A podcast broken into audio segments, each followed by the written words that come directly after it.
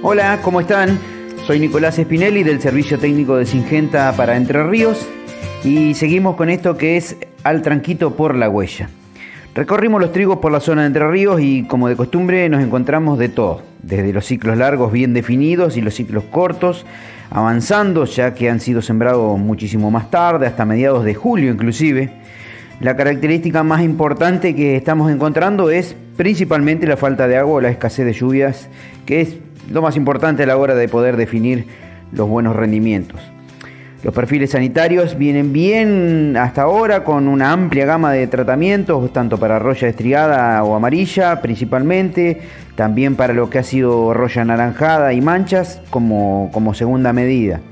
Los controles en general han sido muy muy buenos, eh, para algunos casos hay reinfecciones que deben ser eh, retratadas nuevamente o al menos lo que hay que hacer es continuar monitoreándolos de cerca.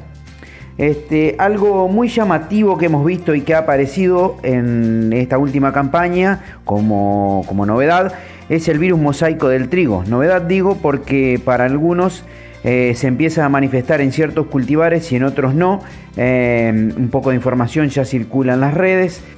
Algo que también estamos eh, teniendo en cuenta para esto es que no, existen tratamientos al tratarse de una, de una enfermedad virósica y lo que no hacíamos referencia, pero que, está bien resaltarlo, es que aquellos tratamientos que fueron hechos con tecnologías más de las más comunes, las más básicas, eh, han tenido generalmente reinfecciones y han, han tenido que ser eh, retratados o al menos continuar monitoreándolos.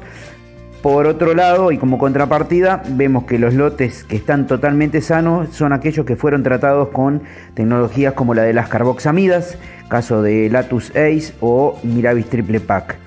Em, por ahora es todo, agradezco estos minutos compartidos, les invito a que sigamos escuchando los próximos episodios de Al Tranquito y por la Huella, pueden seguirnos por nuestro canal de Spotify o también por nuestro canal de YouTube.